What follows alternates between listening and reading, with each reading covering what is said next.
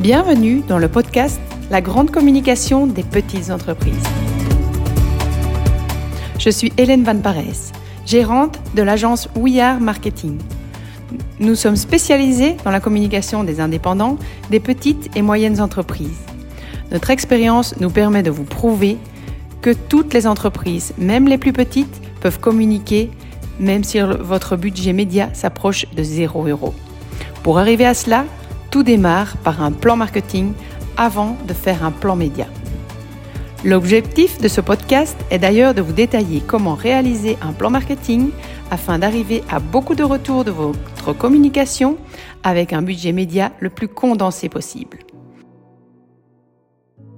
Dans l'épisode du jour, nous allons déterminer la cible, ou plutôt les cibles auxquelles la communication de votre entreprise va s'adresser. Pour rappel, le plan marketing est réparti en cinq parties. La place, le produit, le prix, la promotion et l'e-marketing. Nous sommes toujours dans la première partie, la place. Il s'agit du dernier point avant d'entrer dans la partie produit. Un point très important, je vous explique pourquoi. Vous êtes-vous déjà demandé quelle était la personne type qui achète vos produits ou vos services? À quoi elle ressemble? Ce qu'elle aime? Ce qu'elle fait Qui est-elle? Ce client type en marketing, on l'appelle l'avatar, la cible ou encore le client idéal. Vous devez la connaître en détail. C'est important pour la suite de votre stratégie marketing. Mais comment définir son avatar? C'est ce que nous allons voir dans cet épisode du podcast. Quand je me rends chez un client pour la première fois et que je lui demande sa cible, il m'en cite souvent une seule et une cible assez large. Or, rares sont les sociétés qui n'ont qu'une seule cible. Il y a pour ainsi dire toujours plusieurs cibles. Un exemple. Vous êtes un salon d'esthétique. Si on se limite à une cible, on va dire que ce sont les femmes de 30 à 65 ans. Mais on va aller plus loin et créer une cible par service, par produit. Dans ce cas, vous aurez des produits anti-âge pour les femmes de 40 à 65 ans, un produit pour les femmes enceintes de 20 à 35 ans, voire un service pour les hommes de 30 à 40 ans. Il faut que chaque cible soit la plus précise possible.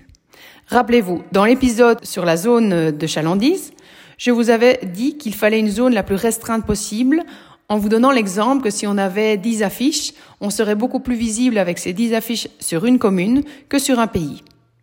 Pour la cible, c'est la même chose. Si on dépense du budget média, on va se concentrer sur les personnes qui sont les plus susceptibles de répondre à notre proposition de produit ou de service. Si vous brassez large, vous aurez moins de retour sur votre investissement média. Alors, on parle souvent de cible principale ou de cœur de cible. La cible principale, c'est l'ensemble des personnes intéressées par votre produit et service. C'est en quelque sorte cette cible générale dont on a parlé euh, un peu plus tôt. Mais le cœur de cible, c'est vraiment ce qui nous intéresse. C'est la cible la plus précise possible. C'est pour vous la crème de la crème, ceux qui correspondent vraiment, ceux avec lesquels vous allez faire le plus de retours. Attention, ce n'est pas parce que vous créez ou vous communiquez sur votre cœur de cible que ça vous empêchera d'avoir un client qui sort de cette cible. Mais on ira ce client-là le chercher autrement que par des investissements médias. On ira le chercher de manière gratuite, par le bouche à oreille, par exemple. Un exemple. Je vends des conseils en alimentation pour les femmes entre 35 et 50 ans. À cela, j'ajoute mes infos sur ma zone de chalandise. Donc, comme je suis implantée sur la région de Namur, mes patients vont faire environ 15 à 20 km pour venir jusque chez moi. Je vais donc communiquer sur les réseaux euh, par exemple, sur ce cœur de cible de femmes de 25 à 50 ans, à 20 km autour de Namur, et intéressées par la perte de poids. Par le bouche à oreille, une cliente de mon cœur de cible peut conseiller à un homme habitant à 40 km de profiter de mes services. Par contre, publicitairement, je ne vais pas aller chercher cette personne, je vais me concentrer publicitairement sur vraiment mon cœur de cible qui regroupe le plus de personnes intéressées par mes services. Je me suis limitée dans cet exemple à une femme de 35 à 50 ans, 20 km de Namur et intéressée par la perte de poids.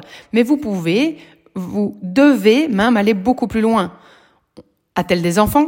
Travaille-t-elle? Dans quel domaine? Quels endroits elle fréquente, quels sont ses loisirs, quelle est sa situation financière, etc., etc., etc. Plus vous irez loin, plus vous verrez les résultats. Revenons maintenant à notre cible principale et notre cœur de cible avec un nouvel exemple. Prenons un jardinier spécialisé dans les jardins éco-responsables. La cible principale sont toutes les personnes ayant besoin de conseils pour l'aménagement de leur jardin dans cette zone géographique, dans sa zone géographique. Mais son cœur de cible sera les personnes dans cette cible principale qui ont un intérêt marqué pour l'environnement et l'éco-responsabilité. Donc on va plus loin que le cible général. Mais pourquoi est-il si, si important de définir cette cible? Que dis-je? Ces cibles, car il y en a toujours plusieurs. La détermination de ces cibles va vous permettre, pour la suite du plan marketing, de savoir à qui on va parler et comment on va lui parler.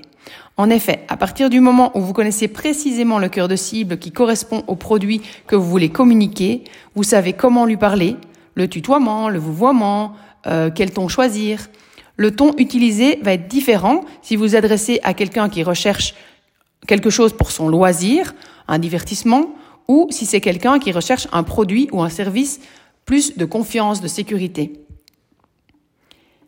Grâce à ce portrait robot de votre prospect idéal, les décisions stratégiques vont être évidentes à prendre. Vous avez une proposition de média? Est-ce que la cible de ce média correspond à l'une de vos cibles euh, idéales? Si oui, vous pouvez utiliser ce média, mais avec évidemment un message qui s'adresse, qui s'adresse à cette cible bien précise. Pas un message général où on dit coucou, je m'appelle un tel. Non, il faut parler à cette cible précise, se mettre à sa place et savoir répondre à ses besoins. Alors vous allez me dire, ok Hélène, facile à dire, mais comment fait-on pour déterminer ces cibles? Nos soucis, je vous explique. Si vous avez déjà une base de données clients, Analysez les profils, les points communs de vos clients. Quel âge ont-ils? De quel milieu viennent-ils? Est-ce que c'est un homme, une femme? Est-il entrepreneur? Est-il particulier? L'âge, par exemple, vous pouvez prendre l'âge de vos clients sur les trois dernières années et vous voyez où se situent les 80% de vos clients. Pour rappel, idéalement, il faut faire ce travail par produit. Donc le top, ce serait d'avoir le fichier client sur les trois dernières années, mais réparti par produit. Donc prenons un exemple, euh, reprenons l'exemple du, centre esthétique. On va avoir un produit pour les femmes qui veulent perdre du poids, et donc on va faire cette analyse sur les personnes, euh, l'âge des trois dernières années, des clients des trois dernières années, mais qui sont venus euh, prendre ce service sur la perte de poids, et on peut faire la même analyse, mais sur les personnes qui sont venues sur les soins anti-âge, par exemple. Les statistiques de votre site Internet peuvent également vous aider à définir ces cibles. Vous avez des statistiques générales, mais aussi des stats par page et donc par produit ou par service. Vous pouvez aller voir les personnes qui sont allées voir telle page et donc tel produit. Idem sur vos réseaux sociaux, leurs, statistiques peuvent également vous aider à définir ces cibles. Surtout, il est important de ne pas se fier uniquement à ce ressenti. Nous sommes souvent biaisés par notre vision de l'entreprise. Prenez donc le temps d'analyser des chiffres et de peut-être demander un avis extérieur pour vous aider à faire cette analyse. J'ai souvent eu le cas de clients qui nous donnaient un âge ou une fonction approximative de leur client et une fois l'étude faite, les résultats étaient tout autres. Maintenant, si vous partez de zéro, que vous lancez votre projet, basez-vous sur les informations du marché. À qui vos concurrents s'adressent-ils? Quelles sont les informations récoltées de votre étude de marché? Pour rappel, retour au, podcast numéro 3 sur le marché si jamais. Voilà, je pense que je vous ai tout dit. À vous de jouer. Commencez par définir rapidement votre cible principale, votre cible générale, puis partez rapidement, plus précisément, même très précisément, sur un cœur de cible par produit, par service. Vous devez connaître votre avatar comme des personnes que vous côtoyez tous les jours. Le jour où vous devez créer un message publicitaire, vous savez que vous adressez à Julie, Michel, Lilou, votre avatar pour tel produit. Si vous avez des questions, n'hésitez pas à nous le communiquer en commentaire. Si vous avez besoin d'un coup de pouce ou simplement si vous aimez le podcast, nous accueillons vos commentaires avec plaisir et ne manquerons pas de vous répondre. Nous espérons que cet épisode vous a plu et vous donnons déjà rendez-vous le mois prochain Pour le prochain épisode, nous partons sur la deuxième partie du plan marketing, à savoir le produit. Nous vous donnerons les clés pour avoir un nom d'entreprise efficace. J'ai déjà hâte de vous expliquer tout cela, alors rendez-vous le mois prochain. En attendant, suivez les pages We Are Marketing sur Instagram, Facebook, TikTok ou encore LinkedIn. Si ce podcast vous plaît, n'hésitez pas à le noter 5 étoiles sur Apple Podcast et Spotify, à laisser un commentaire ou à le partager à quelqu'un que ça pourrait intéresser. Si vous avez besoin d'aide pour la mise en place de votre stratégie marketing, demandez votre diagnostic d'une heure gratuit en nous contactant sur www.wearemarketing.be. We are, W-E-A-R-E-marketing.be. À très bientôt!